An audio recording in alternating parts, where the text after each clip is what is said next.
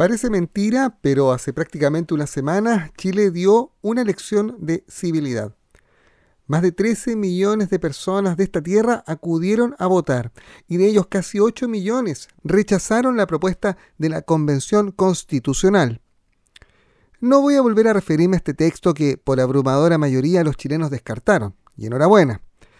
Si bien el gobierno ya entregó al Parlamento la responsabilidad de decidir la forma en que va a continuar este proceso, por ahora seguirá vigente la constitución elaborada en el gobierno militar, que con todas sus enmiendas y reformas dio estabilidad a este país por muchos años.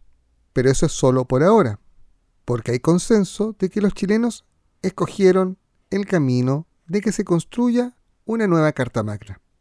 Eso hace rato. Y aunque aseguró que no incidiría, alentaría ni opinaría sobre el proceso, y más allá de la oposición de parlamentarios republicanos, la opción del presidente de la República y de quienes apoyan su gobierno es que, y lo voy a decir en términos dieciocheros, que la cueca constitucional siga. Tendremos entonces que estar atentos ahora a la forma en que se desarrolle la segunda patita. Los chilenos, de la mano de la sensatez, dieron una nueva oportunidad y no se puede permitir que los políticos se la farreen. Tampoco que un sector secuestre la redacción del texto, y menos que no se incluya la opción y opinión de todos los sectores. Todos. Los chilenos merecen lo mejor, lo más estable, lo más oportuno, lo más justo. Ojo en ello entonces con los sucesos de violencia que mágicamente se reactivaron esta semana de la mano de jóvenes sobreideologizados que parecen querer repetir el libreto del octubrismo, que fue sepultado por la inmensa mayoría de los chilenos con una sola arma, un voto. Ojalá que las autoridades, los que gobiernan, sí, los que tienen esa tarea desde el 11 de marzo, tengan claro qué tienen que hacer para prevenir hechos aislados de violencia en nuestro sur de Chile. Y al terminar esta editorial, permítanme un deseo. Que estas fiestas patrias sirvan como bálsamo para reencontrarnos como chilenos en torno a nuestros símbolos y tradiciones. Que las familias separadas por la política y la ideología vuelvan a abrazarse y que nuestra bandera vuelva a flamear bien alto para recordarnos lo orgullosos que debemos todos estar por el solo hecho de ser chilenos y vivir y defender esta tierra. Soy Juan Rafael Maldonado. Alguien tiene que decirlo. Desde ahora, opinión objetiva, justa y certera, y el análisis criterioso de lo que pasa. Alguien tiene que decirlo en Radio Sago, con el periodista Juan Rafael Maldonado. Bienvenidos a una nueva edición de nuestro programa. Obviamente hoy tendremos mucho análisis respecto de lo ocurrido con el plebiscito del 4 de septiembre. Pero como siempre, partimos con buena música y en esta época, a puertas de fiestas patrias, nada mejor que partir con un buen pie de cueca. Bienvenidos, bienvenidas a una nueva edición de Alguien tiene que decirlo en Radio Sago. Tiki tiki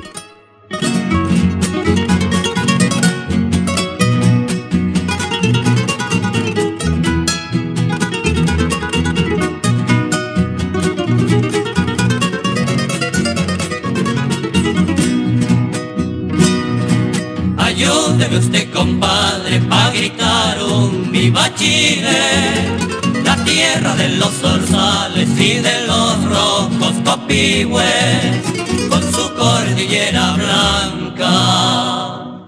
Pucha que es linda mi tierra,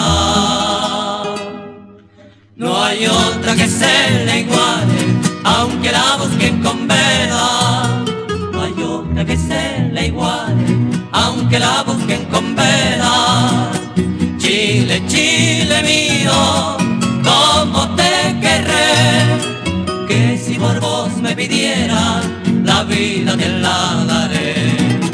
Chile, Chile lindo, lindo como un sol, aquí mismo te dejo, hecho un copihue en mi corazón.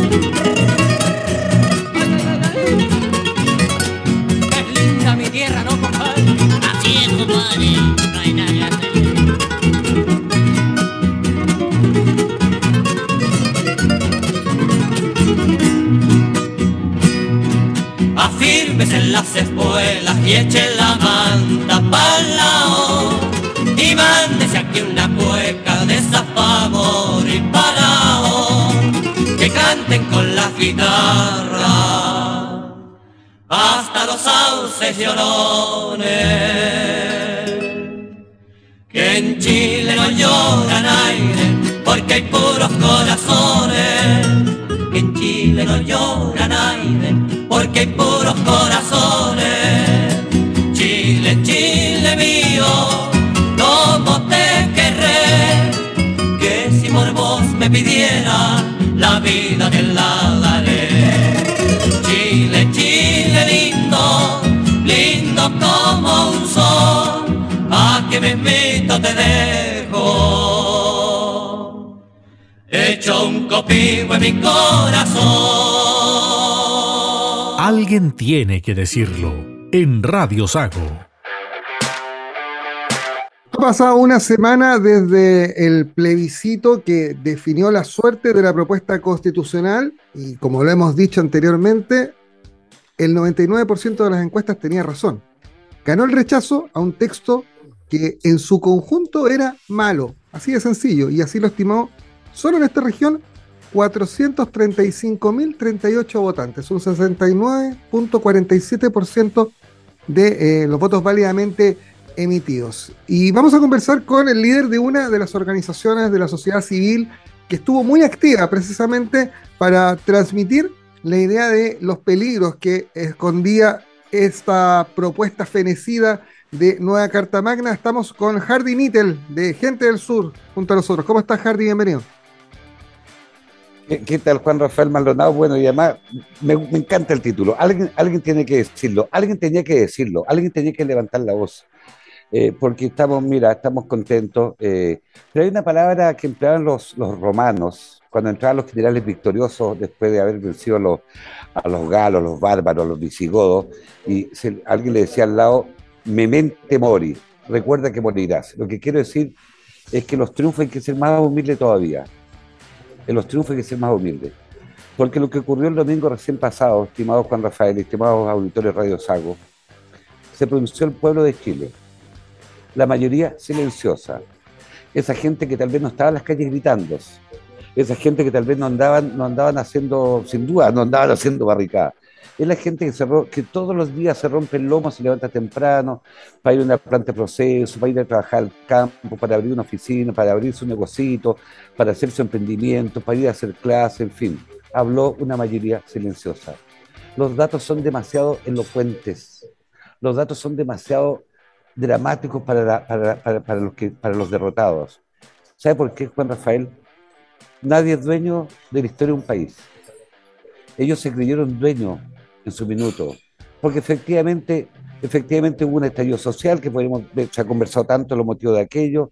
Después hubo en su minuto, eh, eh, eh, hubo una elección de convencionales, cuando votó el 46%, ahora votó el 85%. Recordemos además que para el convencional le votó menos gente, pero bueno, pero con toda, con toda su legitimidad, los convencionales cometieron un error grande, que fue despreciar al pueblo de Chile, despreciar nuestra historia, nuestra historia, historia de sacrificios, historia de sacrificios. Mira lo que significa vivir en el sur de Chile, querido Juan Rafael. Esta semana hemos tenido sol, hemos tenido lluvia, hemos tenido frío, en fin. Entonces, yo creo que aquí, en primer lugar, lo que pasó fue que el pueblo de Chile es más sabio, tiene más sentido común de lo que pensaban algunas personas iluminadas. Miren las reacciones de algunos, despreciando que por qué las comunas más pobres ganó el rechazo. En, en el mundo rural, en las comunas rurales, el 70% ganó el, re- ganó, ganó el rechazo. Entonces, eh, no son días de mucha tranquilidad. Yo creo que si el domingo hubiese un médico haber puesto un estetoscopio sobre el alma de Chile, sobre el- yo creo que se sintió un respiro enorme. Hardy, y, Convengamos, con esto cierro, convengamos Sí. que esta semana se apercibió la tranquilidad, la gente está tranquila, no había euforia, es como que, hey, hicimos lo que había que hacer, había que rechazar este texto, hey, comencemos de nuevo, un poco eso, Juan Rafael. Mm, Sí, eh, Harry, yo, quiero colgar un poco de tus palabras cuando, cuando tú hablabas respecto de la no inclusión de todos los sectores y, y del pensamiento de todos los chilenos que hicieron los constituyentes que secuestraron esta, este, este deseo tan noble que manifestaron tantos chilenos en las calles y que después se manifestó en una votación que si bien tuvo solamente la mitad de la participación de la que tuvo esta, eh, es un dato estadístico no menor. En la semana, Sago hablaba eh, que el desafío para quienes van a tomar la posta, eh, lo decía el presidente Sago en un comunicado, el desafío para quienes van a tomar la posta de construir el nuevo texto constitucional es precisamente poner eh, la apertura como base de su trabajo, incluir a todos los sectores y, elaborar un texto que refleje tanto las realidades del país como los temas que interesan a los chilenos y con una mirada de futuro. ¿Sientes que por ahí va la mano hacia adelante? O sea, mira, eh, a ver, eh, aquel, aquel pueblo, aquel país que no aprende de los errores que comete, digamos, siempre va a seguir cometiendo los mismos errores, en primer lugar. Aquí un aire refundacional, mira, pero antes, antes de, responder tu pregunta, mira, porque todos los, principales planteamientos de ellos perdieron. Eh, querían crear una constitución plurinacional, pero en todas las comunas donde hay mayor mayores habitantes de pueblos indígenas, eh, la, familia, el, famoso Gualmapo que le llaman, fue rechazado con contundencia. Eh, se plantea que era una constitución feminista, resulta que perdió, perdió entre todas las, eh, perdió las mujeres. Resulta que era una constitución regionalista, pero perdió en todas las regiones de Chile. Resulta que era una constitución ecologista y perdió lo que son llamadas las zonas de sacrificio.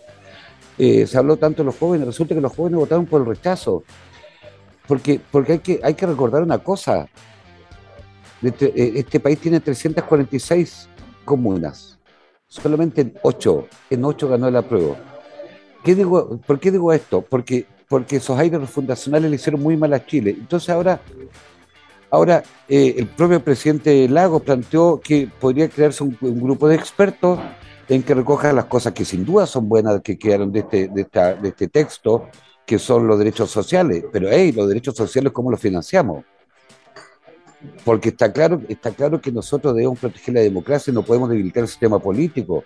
Es lo que la gente rechazó, no que haya defendido el Senado, pero le parecía raro que se eliminara el Senado, se creara una asamblea de regiones y, y todo el poder quedara radicado en la, en la Cámara de Diputados y Diputadas. Eh, lo que está claro es que debemos, debe haber un reconocimiento constitucional a los pueblos originarios, por tanto debemos reconocernos como un país multicultural, que es muy diferente a crear un, país plurinacional. Eh, desterremos la idea de que van a haber 12 sistemas de justicia. Entonces, como, como decía el presidente Lago, efectivamente, garanticemos los derechos sociales en cualquier nuevo texto. Segundo, efectivamente, garanticemos los derechos de, las nuevas tecnologías. Tercero, garanticemos los derechos para, el cuidado del medio ambiente garanticemos un sistema político fuerte y efectivamente que hay un reconocimiento de lo que son las diversidades y las minorías, en este caso, que son las distintas minorías que, efectivamente deben estar garantizados sus derechos.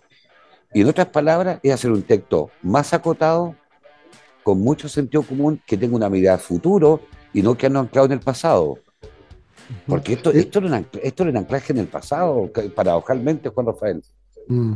Eh, en la semana el presidente Boric le pasó el testimonio al Congreso y ahí se está todavía trabajando en lo que va a ser la, elaboración final del nuevo proceso. Eh, bien lo decías tú, hay elementos probablemente de, este fenecido proyecto que se pueden extraer. También está el proceso anterior que hizo el, gobierno de la presidenta Bachelet, dos, digamos, eh, mm. cuando nació el germen de, crear una nueva constitución y también, por qué no decirlo, está la actual constitución, nacida en los años 80, pero que ha tenido múltiples parches y reformas y que tiene como último antecedente la firma del presidente Ricardo Lagos. Eh, me imagino que con tiempos más acotados, la idea famosa de la hoja en blanco debería ser desechada, ¿no? Y empezar a buscar entre estos insumos la construcción más rápida de un texto que, pudiera ser aprobado por la mayoría de los chilenos. O sea, mira, yo creo, yo creo que Chile no está para más experimentos sociales. No está para convencernos que en blanco otra vez. Esta es mi opinión eh, cuando recién llevamos una semana. Porque, mira, yo creo que tanto el gobierno que se comprometió tanto temerariamente en defender este texto, temerariamente, yo creo que equivocadamente además, eh, Chile no está para experimentos sociales. Yo creo que no podemos que comenzar con hoja blanco. No podemos tener más tías Pikachu a cargo de redactar esto. No podemos tener más dinosaurios disfrazados. No, los chilenos queremos que hayan personas sensatas, con formación, con conocimiento, independientes del mundo de la política, pensando en el bien de Chile, dialogando con todos. Nadie es dueño de la verdad, nadie es dueño de la historia. No porque hoy día un 62% votó rechazo significa que, que, aquí eh, esto fue un voto de, la derecha, esto es un voto completamente transversal, tú ya sabes, tú ya sabes mi historia propia personal, pero no podemos volver, no podemos comenzar con hoja en blanco, tenemos que avanzar. O sea, la historia de los países es la, suma, es la sumatoria de, es, una cadena de eslabones, una, es obvio que aquí hay algún elemento rescatable. Es obvio que hay elementos rescatables de la propuesta de la presidenta Bachelet. Es obvio que el presidente Lago en incorporó más de 65 enmiendas. Es obvio que, de la del 80 también hay elementos rescatables. O sea, si esto, es, pasar la, pasada de posta, como dices tú, Juan Rafael. Y ojalá que, ojalá que el Parlamento aproveche bien esta, esta, esta oportunidad. Ojalá que la política aproveche bien esta oportunidad de alguna manera Chile le dijo, señores, paremos esta locura, comencemos de nuevo, pero comencemos bien. Ustedes, señores políticos, tienen la responsabilidad, ustedes en el Congreso tienen la responsabilidad. volvamos a creer en ustedes, pero, hey, los ciudadanos estaremos observando. Aquí creemos una iniciativa y somos gente del sur. Un equipo completamente transversal, Juan Rafael, tú lo sabes. Gente con distintos orígenes, pero con una cosa en común, que somos personas del sur de Chile, que queremos nuestro sur, no queremos aquí inventos raros, no queremos imbunches, no queremos que nos hagan experimentos. En el sur todo ha costado más. Y por tanto comencemos con las cosas buenas que existen. Y yo lo digo por tercera vez, el presidente Lago hace una propuesta y dice que haya un comité experto y le diga, con este borrador comencemos a trabajar. Que este sea como es como cuando uno iba al colegio, y decían, ya, hagan, hagan una prueba en función de este, de este material, pues sí, sí, sí, si no hay que inventar nada nuevo, sí. Mira, cómo lo digo, disculpa que me ría, es que muchos de estos convencionales creyeron, se creyeron dueños de la verdad y querían jugar con un país, si fue como un juego. No, querían refundar todo, Hardy, es cosa de, ver el, eh, lo que ocurrió en la ceremonia de instalación Ah, cuando habían algunos que a los gritos impedían que se cantara el himno nacional por parte de un coro de niños. Eh, cuando, cuando habían eh, otros exigiendo para ponerse a trabajar que liberaran a los delincuentes que estaban detenidos por desórdenes durante, a partir de, del octubrismo. Entonces, aquí hay que poner las cosas, las cosas en orden y lo que hicieron los chilenos fue con mucha sensatez poner las cosas en orden. Eh, entendiendo que se perdió un año y que además al país, en un momento de la economía terrible, le costó 22 mil millones de pesos. Eso también yo creo que son cifras que, siempre hay que poner sobre la mesa. Ahora, Harry, tú, hablabas de, gente del sur, esta organización de la sociedad civil recontra transversal, eh, había gente eh, ligada al mundo del socialismo, a la democracia cristiana, gente con, ideas liberales y también de derecha, eh, y supieron encontrar un punto en común, una, idea que, los unía, una, una, serie de ideas que les unía, eh, y sobre todo muy aterrizada a lo que era, eh, a lo que es la realidad de vivir en el sur. Si vivir en el sur no es fácil, uno, enfrenta el viento norte nueve meses al año. Eh, ah, llueve seis meses al año. Entonces, acá, acá las cosas sí, sin duda, cuestan más y estamos más lejos de todo. Eh, a ti te tocó recorrer muchos, muchos puntos del sur de Chile durante, durante los últimos meses, Hardy. Eh, ¿Cuál crees tú que, es el principal valor eh, que, dejó este trabajo? Pensando, me imagino, en la continuidad de esta organización para plantear precisamente a las instancias políticas una, suerte de brújula, ¿no? Una, hoja de ruta para, para avanzar pensando en lo que a la gente del sur le interesa. Mira, brevemente, nosotros el día 5 de mayo de este año sacamos una carta, el 5 de mayo. el 5 de mayo sacamos una carta con la firma de muchísimas personas, eh, dirigentes pescadores, sindicales del campo, eh, profesores, eh, en fin, gente del sur. Y dijimos que queríamos una, una, una nueva, pero una buena constitución. ¿Cuál fue, yo creo, la clave, Juan Rafael? Primero que era completamente transversal, con distintos orígenes, distintas formaciones. ¿Cuál fue la segunda clave? Que siempre fuimos muy respetuosos, siempre cuidamos el lenguaje, siempre cuidamos una manera de decir las cosas firmes pero respetuosos. Tercero, nosotros de alguna manera cuando el 5 de mayo hicimos una advertencia, señores de la convención, que ha todavía un par de meses no, no siguen haciendo tonteras, y tomamos la decisión del rechazo. Cuarta clave fue que de alguna manera recogimos el sentimiento del sur de Chile y, levantamos con Rafael cientos de testimonios. Es que fue emocionante como día a día nos escribía gente que quería entregar sus testimonios. Tuvimos apoyo, apoyo de muchísima gente. Además, yo a mis 64 años descubrí algo maravilloso, que con un celular y con un, con un computador como ahora, uno puede comunicarse con mucha gente, con muchísima gente. Pero la clave, te reitero, fue cuidar el lenguaje, respetarnos, lo que no vimos en esa izquierda más radical. Obvio que no tiene presentación que cuatro personas que fueron condenadas a cárcel pagaran, esa condena con clase de ética. De eso la gente se, se cabrió, se cansó. Pero eso no significaba refundar un país, eso no significaba efectivamente debilitar completamente el sistema político. Eso no significaba un ecologismo radical en que para la gente del campo, por ejemplo, iba a ser prácticamente imposible tener sus vacas por deñal, en fin. Tal vez estoy exagerando el ejemplo, pero, pero era, era un texto sin pie ni cabeza y desconociendo la realidad de Chile. Entonces, ¿qué viene por delante? Mira, eh, vamos a seguir trabajando, vamos a seguir levantando la voz, vamos a seguir entregando propuestas que nunca más eh, los ciudadanos podemos estar ausentes. Quiero decir lo siguiente, Juan Rafael. Yo quiero agradecer a mucha gente que, mereciendo que tal vez, debiendo quedarse callada, o les convenía más quedarse callada, levantaron la voz. Porque hoy día decir, entregar una opinión, te, pueden cancelar por las redes sociales, te funan, te, te acusan de traidores, lo mínimo que te pueden decir de traidores. Y muchos amigos o amigas, personas que fui conociendo ahora, que militaron mucho tiempo la izquierda, que fueron capaces de levantar la voz, merecen el mayor de los reconocimientos. Algún día la historia les va a agradecer eso, como algún día la historia juzgará a aquellos convencionales que quisieron jugar con la historia de Chile, que quisieron hacer un experimento social. Porque mira, el papel aguanta todo, yo siempre lo decía, la en la época soviética la constitución de Stalin consagraba el derecho a la libertad. Hitler se consagraba el derecho a la vida o la constitución venezolana está consagrado el derecho a la vivienda ecológica, amigable, en fin, y hay como 7 millones de venezolanos viviendo exiliados. El papel aguanta todo. El papel, y los chilenos eso lo entendimos tan claramente que no basta con escribir cositas lindas en un papel. Hay que trabajar, hay que romperse el lomo, hay que llegar temprano, hay que cumplir los horarios, en fin, o sea, y tal vez esta generación, mira, mira lo que pasó el martes con el llanto de la ministra, que lo digo con mucho respeto Tal vez esta generación mereció una derrota. Tal vez mereció una derrota. ¿Qué cosa? sí, porque mira, nosotros supimos lo que fue la vida en el sur años atrás. Fuimos de.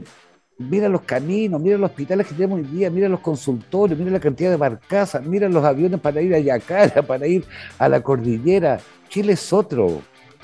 Chile tiene una mejor vida y Chile merece, merece una mejor vida. Ahora, Hardy, eh, y en, lo personal, esto tuvo muchos costos para ti el asumir el liderazgo de este grupo. Tú nos hablabas de lo que ganaste, pero tú eres un hombre que, tiene un origen político, un domicilio político conocido. Ah, fuiste intendente en la región de Valparaíso, de, un gobierno, de uno de los gobiernos tan despreciados de los, de los 30 años, famosos. Eh, y acá te paraste eh, al frente de una organización que fue transversal, pero que fue señalada por el dedo, obviamente, eh, con el dedo de algunos, dedo acusador de algunos, por eh, existir personas ligadas a la derecha política eh, integrándola. ¿Tuvo costos personales para ti esto? Yo, mira, creo que no.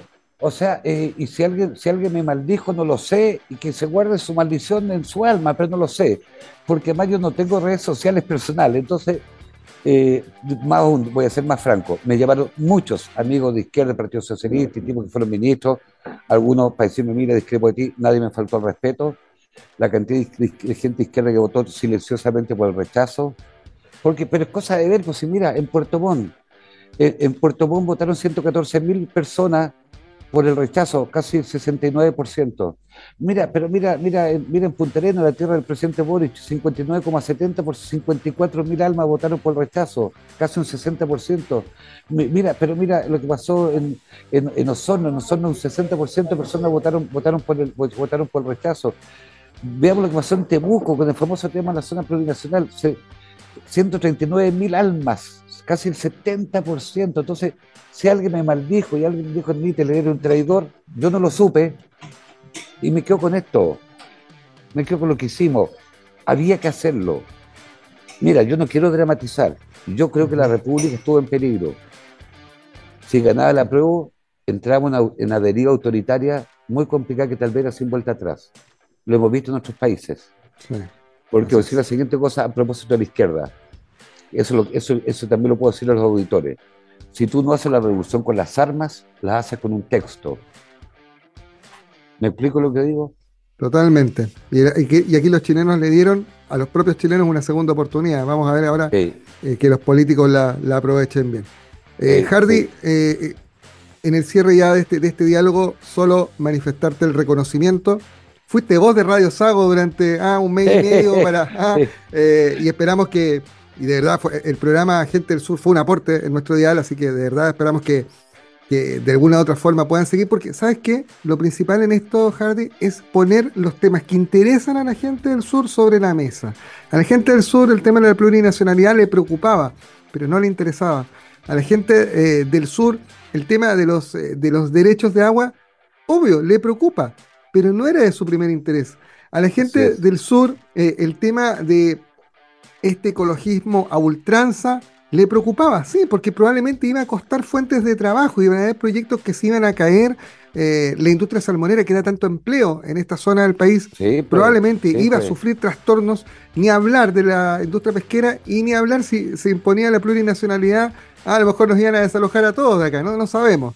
Sí, eh, pues. Entonces, eh, el, conversar sobre las cosas que le interesan a la gente es claro, claro, lo que pasa en Temucuicuy. Entonces, el poner sobre la mesa los temas que a la gente de este punto eh, que vive con determinadas características es sumamente trascendente. De verdad, eh, en lo personal, Hardy, yo te agradezco y creo transmitir el agradecimiento de muchas personas para ti, para quienes asumieron el liderazgo de Gente del Sur y de cada una de las organizaciones de la, sociedad civil que permitieron ir abriendo los oídos y los ojos de los chilenos para llegar al resultado que tuvimos. Rafael, muchas gracias, pero yo quiero entregar un mensaje a todos los, a todos los auditores de Radio Sago. Nunca más dejemos que otros decidan por nosotros.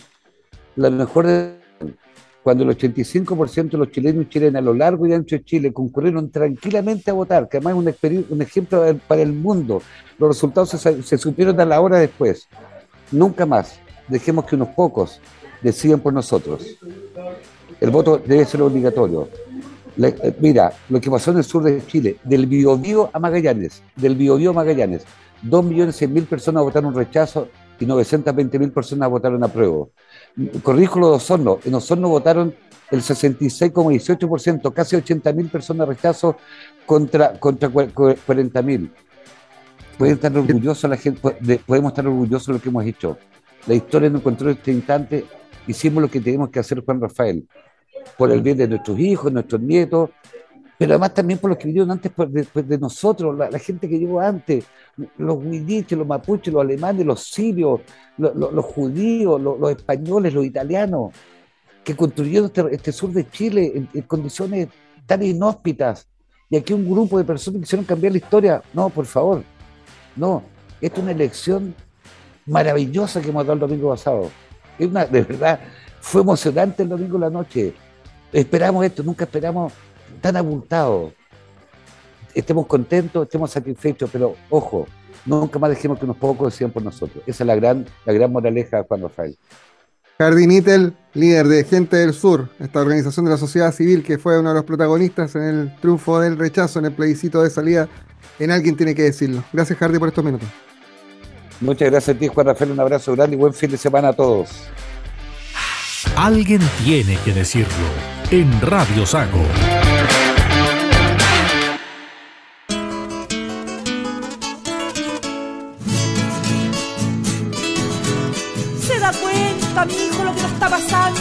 Chicuelita. Parece que la vi ayer nacer y ya se nos está casando. Y yo tan emocionado que estoy, no es que tengo que entregar la verdad. Oiga, suegro, pero pásamela luego que soy el que corta las huellas. Y yo también, ya no me pelo. Ya lo quiero ver en 10 años más ya cuando estén llenos de chiquillos. Hoy se nos casa mi niña parece una princesa y es por amor. Oiga, tengo los brazos como fuego yo. Sí, parece una princesa y es por amor. Se ve muy emocionada. Para mí es la flor más bella y es por amor y se nos casa niña y es por amor. ¡A la vueltuja, vamos! mi brazo, yo voy llorando. Y en el alma es su novio y la está esperando y es por amor. Va aferrada a mi brazo, yo voy llorando y es por amor. ¡A la vueltuja, otra vez! La está esperando, sí, enamorado ha llegado el día más esperado, y es por amor. ¡Última vuelta! Y que Dios te bendiga, niña querida.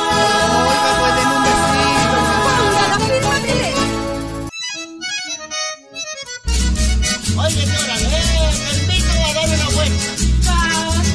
Vuelta ah, señora. ¿No?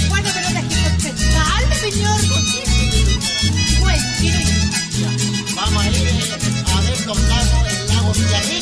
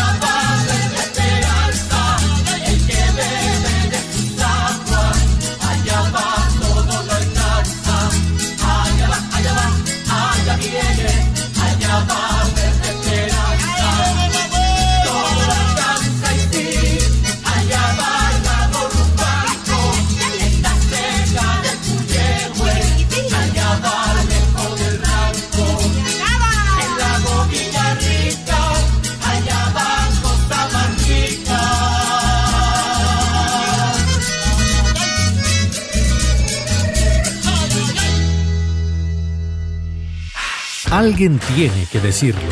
Con Juan Rafael Maldonado en Radio Sago. A 20 días del plebiscito se atrevió nuevamente a dar un pronóstico. Y más allá de las encuestas, eh, que pocos se equivocaron, el pronóstico de Pepe Out estuvo bien cerca de la realidad. Con él estamos. Pepe Out, exdiputado, pero sobre todo un gran eh, consultor por parte de todas las fuerzas políticas a la hora de empezar a analizar números y empezar a analizar sobre todo escenarios electorales. ¿Qué, le dejaría el plebiscito a Pepe Out? ¿Cómo está? Bienvenido. Alguien tiene que decirlo. Hola Juan Rafael, ¿cómo estás? Buenos días. Oiga, eh, ¿qué le dejó primero los resultados del plebiscito, Pepe? Le- ¿Con, con qué lo- cómo los define? ¿Sorpresa? Eh, ¿Realidad? Porque parece ser que la participación superó muchas expectativas más allá del tema del voto obligatorio. Efectivamente, a mí me sorprendió menos el resultado que la masividad de la participación, porque yo sabía, lo, lo había anticipado, que tanto más gente participara, tanto más amplio iba a ser el, el resultado. Y efectivamente participó prácticamente toda la gente que podía participar.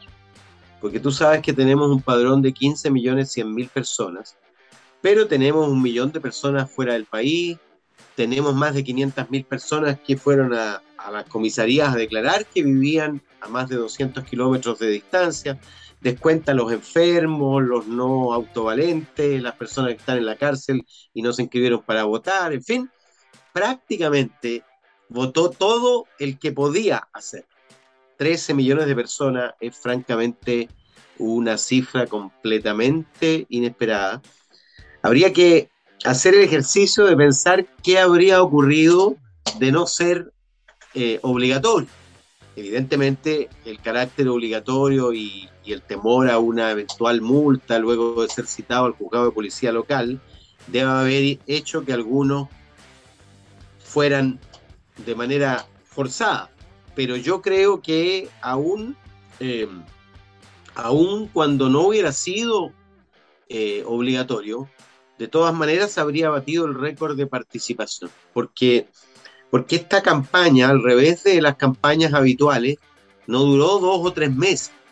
Estuvo más de un año pendiente, todos los medios de comunicación, al punto que penetró la conversación en las mesas dominicales, es decir, en la conversación cotidiana, en los chats de los ex compañeros de colegio, de los familiares, en fin.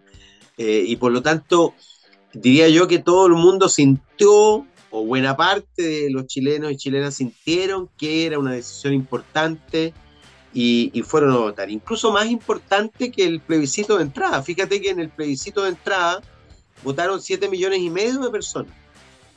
Eh, luego en la presidencial votaron 8 millones 360 mil personas.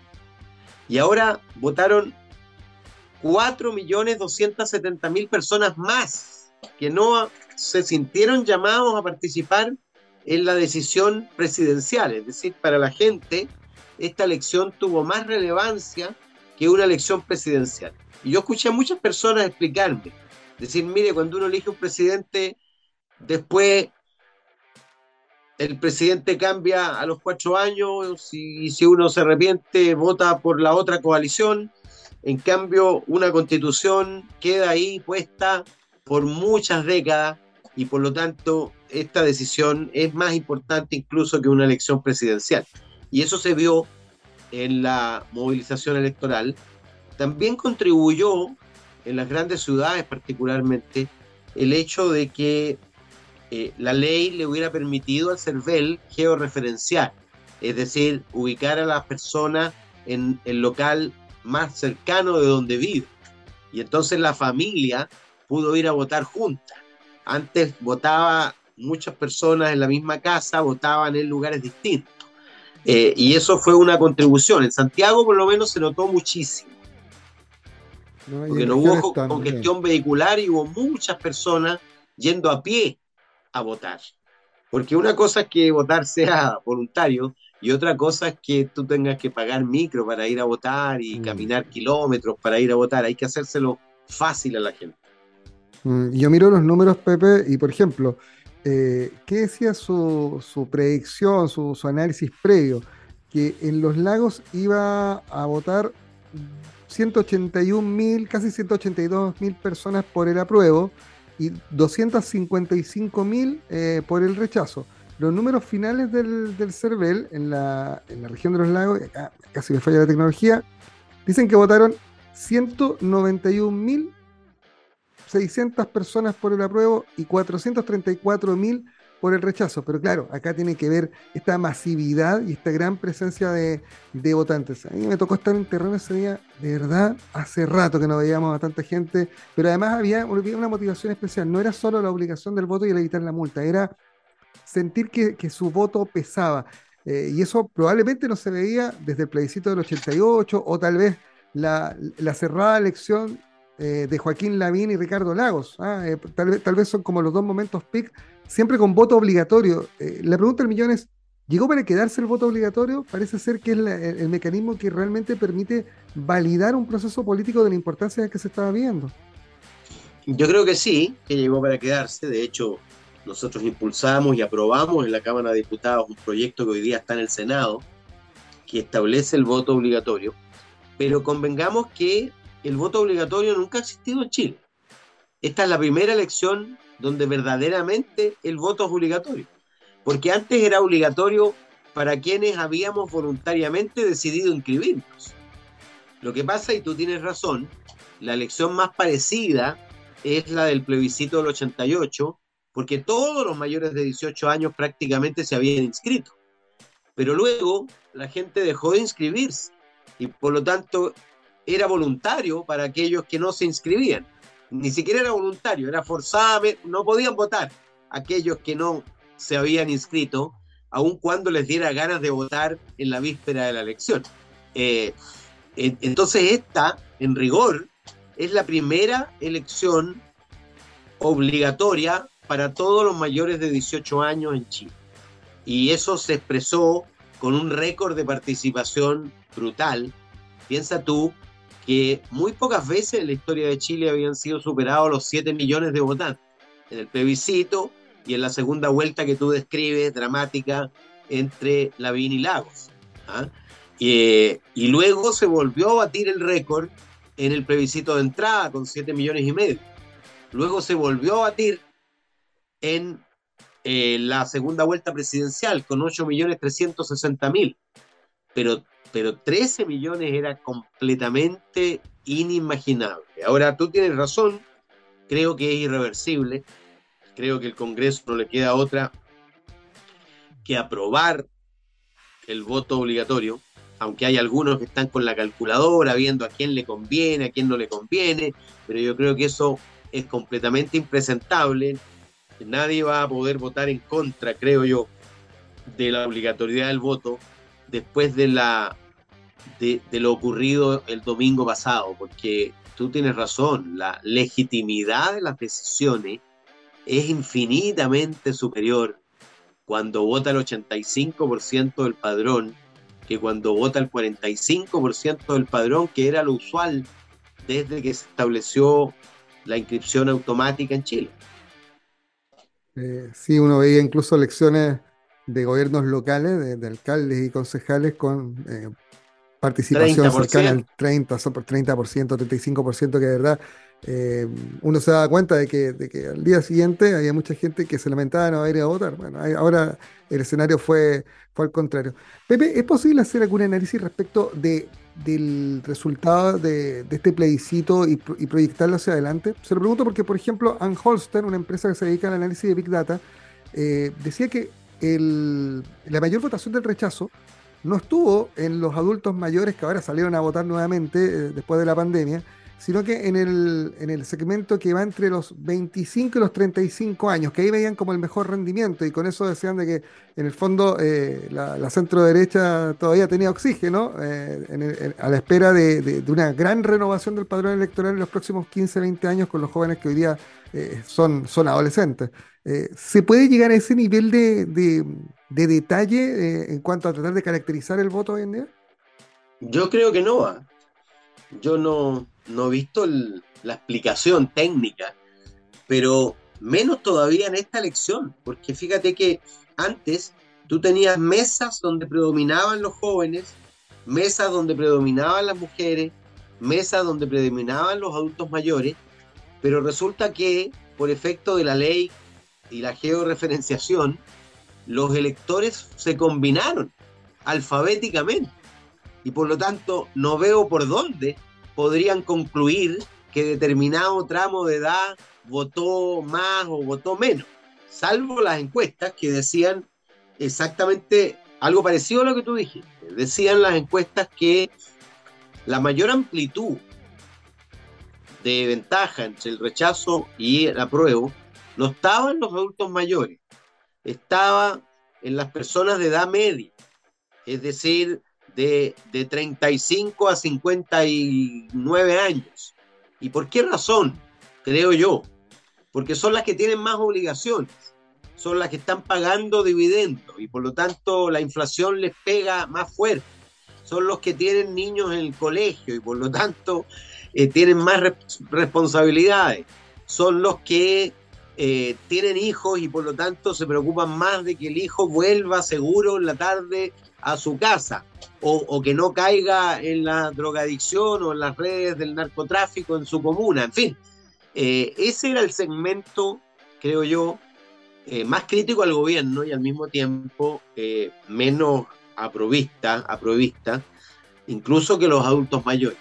Pero lo que ocurrió en esta elección son dos cosas. Desapareció el sesgo de edad que hubo en las dos elecciones anteriores. Votaron mucho más los jóvenes que los mayores. En el, en el plebiscito de entrada, en la elección de la convención, en la elección de presidencial.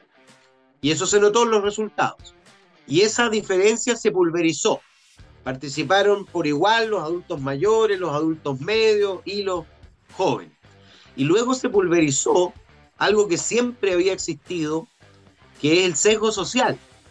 Es decir, tenían mayor participación las comunas más acomodadas y menor participación las comunas más vulnerables. Y resulta que hoy día la participación fue muy similar, incluso un poquito mayor, por la sensibilidad frente a la multa y todo eso, de los sectores populares que de los sectores acomodados a los cuales la multa, digamos, le es más indiferente. Y por lo tanto, se pulverizó ese diferencial de participación por, y, se, y, y se pulverizó el sesgo social de la votación. Y eso es muy relevante. Ahora, contra todo lo que se esperaba por algunos, no es mi caso, eh, el pueblo vulnerable votó más por el rechazo que el pueblo acomodado. Mm. Y por supuesto eso no se lo esperaban. Lo que pasa es que tenemos una élite que gobierna muy disociada del pueblo llano, cuyas prioridades valóricas y programáticas son muy distintas a las prioridades de la gente común. Esa, eh, no por nada, el apruebo gana en Ñuñoa y pierde la Pintana. ¿ah? No por nada eh, le va mejor al Estado plurinacional en Ñuñoa que en Lumaco, o en Coyipulli, o en la provincia de Arauco, o en la provincia de Mayeco, donde es rechazado de manera abrumadora, lo que te muestra el abismo existente entre esa élite que le ofrece supuestamente algo que debiera querer esa gente, ¿ah? convertirse en una nación diferenciada de la nación chilena, y resulta que esa misma gente le dice categóricamente que no. ¿ah? Lo que te, te revela eh, una... Siempre hay una diferenciación entre lo que quiere la élite y lo que quiere el pueblo, pero yo creo que pocas veces había sido tan ancha y tan brutal esa diferencia. Y por eso yo digo, no es solo una derrota electoral, no es solo una derrota política, es también una derrota cultural. Mm. Gran análisis ese. Y Pepe, dejando un poco los números a un lado y, y mirando adelante. En el Parlamento hoy día está la, se está jugando el partido. ¿ah? Eh, el presidente hábilmente decidió eh, que su gobierno iba a entregarle el testimonio al Congreso para que decidieran la forma, para que decidieran el modo eh, en el cual se va a seguir con este proceso. Incluso eh, la, nueva ministra de Sexpress dijo, el gobierno no va a opinar durante el desarrollo del proceso. Probablemente porque entienden de que hubo mucho voto castigo también a la propia gestión de- del gobierno del presidente Boric. Eh, ¿Cómo puede seguir esto? ¿Hacia dónde?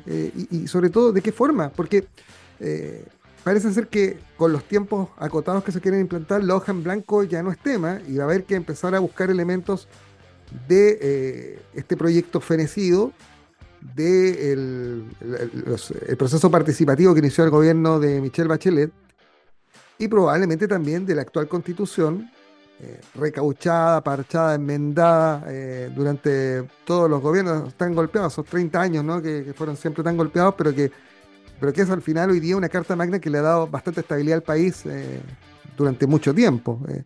Parece ser que ahora viene el tiempo de la licuadora y no de la hoja en blanco. Efectivamente, sería completamente irracional. ¿ah? Lo fue además completamente irracional a mi juicio partir desde cero, existiendo una tradición constitucional, eh, por supuesto rota con la constitución del 80, pero retomada luego.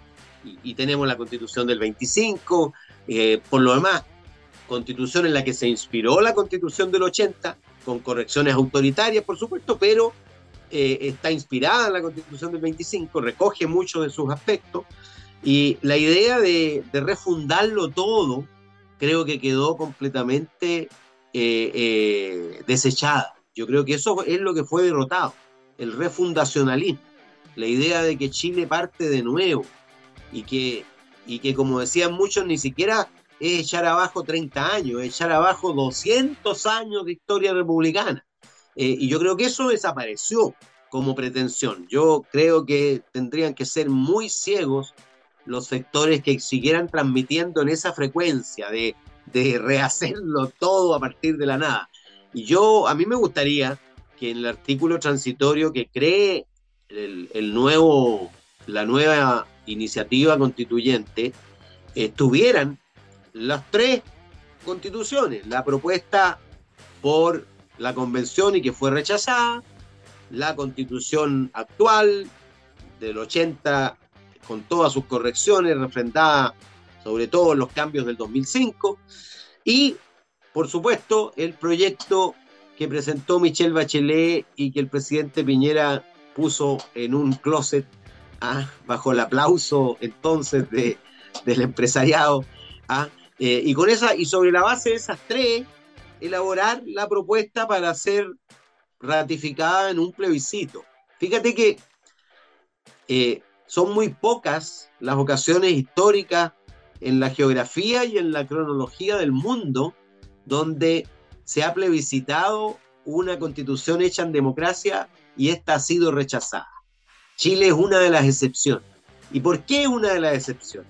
Porque la convención fue una de las excepciones, porque todas las demás convenciones producen un texto de consenso para ser aprobado por el 70, el 80, hasta el 90% de los ciudadanos del país, donde se hace esa constitución.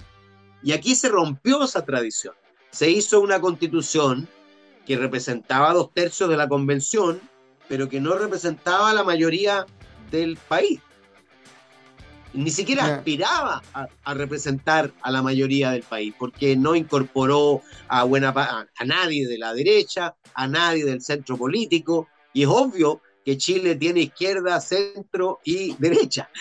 Y parece ser que el centro, esa cintura es bastante más ancha de lo que muchos eh, pensaban y quedó demostrado también en, en esta, en esta votación y, y cómo se terminó dando el proceso. Al final parecía, eh, Pepe, una suma de deseos personales de los constituyentes, ¿eh? de los convencionales, cada uno tratar de dejar su huella en lo que podía ser la, la constitución del futuro, pero, pero quedó demostrado de que, de que si acá no se incluía a todos los sectores, eh, iba a pasar lo que pasó. ¿eh? Un texto eh, ah, un texto que no se entendía, un texto que era una suma de, de deseos, de derechos, tal vez muchos de ellos muy necesarios de incluir en, nue- en- en nuestro ordenamiento, pero que eran eh, no eran financiables derechamente en el corto plazo, y había muchas cosas que definitivamente ni siquiera escandalizaban, sino que eran, eh, desde la perspectiva práctica, eh, un, un graso error. ah, y los chilenos supieron supieron darle probablemente una segunda oportunidad a los políticos. Miren, ah, los más desprestigiados hoy día tienen el bastón del testimonio en sus manos y van a tener que ahora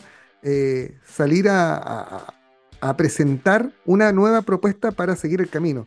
Y la gran pregunta es, ¿convención o comisión de expertos? Porque todo se quiere hacer muy rápido. Se puso una fecha eh, en- de- del calendario del 2023, 11 de septiembre, como fecha límite. Entonces ahora además juega Chile con el reloj en su contra, porque parece ser que los plazos son demasiado acotados. No, mira, yo no soy partidario de ponerse plazo, menos plazos simbólicos, como si todo fuera a terminar determinado día. Eh, yo escuché con claridad al presidente del Senado decir, mire, nosotros no tenemos plazo. Alguien, alguien planteó ese plazo, pero, pero no es el plazo del conjunto. Lo importante es llegar a un acuerdo, lo importante es que ese acuerdo contemple la legitimidad democrática. A mí me parece que eh, claro, después de una elección, nadie quiere someterse inmediatamente a otra, pero francamente creo yo que eh, sean expertos o sean menos expertos, tienen que ser elegidos por la gente. Y por lo tanto tiene que haber una elección, de manera que tenga legitimidad democrática esa instancia. Si esa instancia está acompañada en paralelo, como lo hizo Alessandri con la constitución del 25, como nos lo recordaba el presidente Lago, eh, es para, para procesar una propuesta hecha por un comité plural de expertos representando a toda la, la, diversidad del país, por supuesto, bienvenido sea. Yo creo que la convención eh, que vivimos eh, se echó mucho en falta el trabajo técnico, ¿ah? muchísimo. Cada uno tenía asesores, pero casi todos sus asesores estaban pensados para hacer agitación en el territorio en lugar de, eh, de redacción constitucional. Ahora tenemos que hacer una verdadera convención orientada exclusivamente al trabajo constituyente y no a tratar de intervenir en la realidad política. Mira, la primera declaración de la convención tuvo que ver con la exigencia de liberación de presos políticos y el término del estado de emergencia. ¿Ah? O sea, ¿qué tiene que ver el proceso constituyente con los hechos que están ocurriendo en el país en materia de orden público y de definiciones políticas? Eh, mira, el problema de la convención es que hizo, eh, pensó que seguíamos en octubre del 2019 ¿ah? y pensó que el país se había quedado pegado a octubre de 2019. Pasaron dos años, las prioridades del país son otras, la recepción que tienen hoy día y la acogida que tienen hoy día quienes se ponen en primera línea con escudos a, a, a, pelear y a intercambiar golpes y molotov con los carabineros no es la misma que tenían en octubre de 2019 o diciembre de 2019. El país obviamente necesita orden, necesita paz social, necesita condiciones para seguir creciendo, necesita, por supuesto, oportunidades mejores, más iguales, en fin, necesita más justicia social, menos abusos, por supuesto, eh, pero no necesita más violencia, no necesita más impunidad a los delitos, en fin. Eh, y por supuesto, la, la propuesta constitucional no puede ser la simple sumatoria de causas particulares, porque, porque sumar minorías no constituye mayoría. Tiene que ser una visión del conjunto del, del país que establezca un buen equilibrio entre medio ambiente y preservación de la naturaleza, entre desarrollo económico desarrollo social, entre disposición al cambio y también la estabilidad, con instituciones democráticas que generen equilibrios adecuados, con poderes claramente diferenciados y autónomos, en fin, las cuestiones básicas que requiere toda democracia para funcionar y ojalá con la máxima efectividad posible. Y agrego un horizonte de objetivos sociales a cumplir, porque, porque es horizonte, por supuesto, si nosotros decimos que, queremos una salud digna para todos, que queremos vivienda digna para todos, que queremos, en fin, todos sabemos que tenemos que empujar para que eso sea logrado. Y eso venimos empujando por lo demás hace muchas décadas. La situación de la vivienda hoy día no es la misma que hace 30 años. La situación de, de, de acceso a la educación, de acceso a la salud no es la misma que hace 30 años, sin duda. Y lo importante es que no siga siendo la misma para los 30 años que vienen. Pero para eso necesitamos condiciones para seguir creciendo. De eso se trata. Si Chile no crece y no se desarrolla, no vamos a repartir pobreza. Y con todo, que crezca y con todos y para todos. De eso se trata. Pepe Out, eh, sociólogo, veterinario, Pepe, ¿cierto? ¿Sí? De, origen de soy, estudios. Soy licenciado en ciencias pecuarias. No soy veterinario. Agropecuario, entonces. Entonces, eh, estamos hablando el mismo idioma en todo caso, acá el idioma de la agricultura en el sur de Chile, pero sobre todo es un experto electoral y por eso su teléfono seguro no para de sonar. Pepe, gracias por estos minutos, seguro vamos a seguir conversando. Si acá la música sigue. Gracias, Juan Rafael. Chao. Que estés bien. Chao, chao. Alguien tiene que decirlo en Radio Sago. No hay tiempo para más. Recuerde que este y todos nuestros programas están disponibles en la sección podcast de nuestra web www.radiosago.cl, así como también en nuestras redes sociales.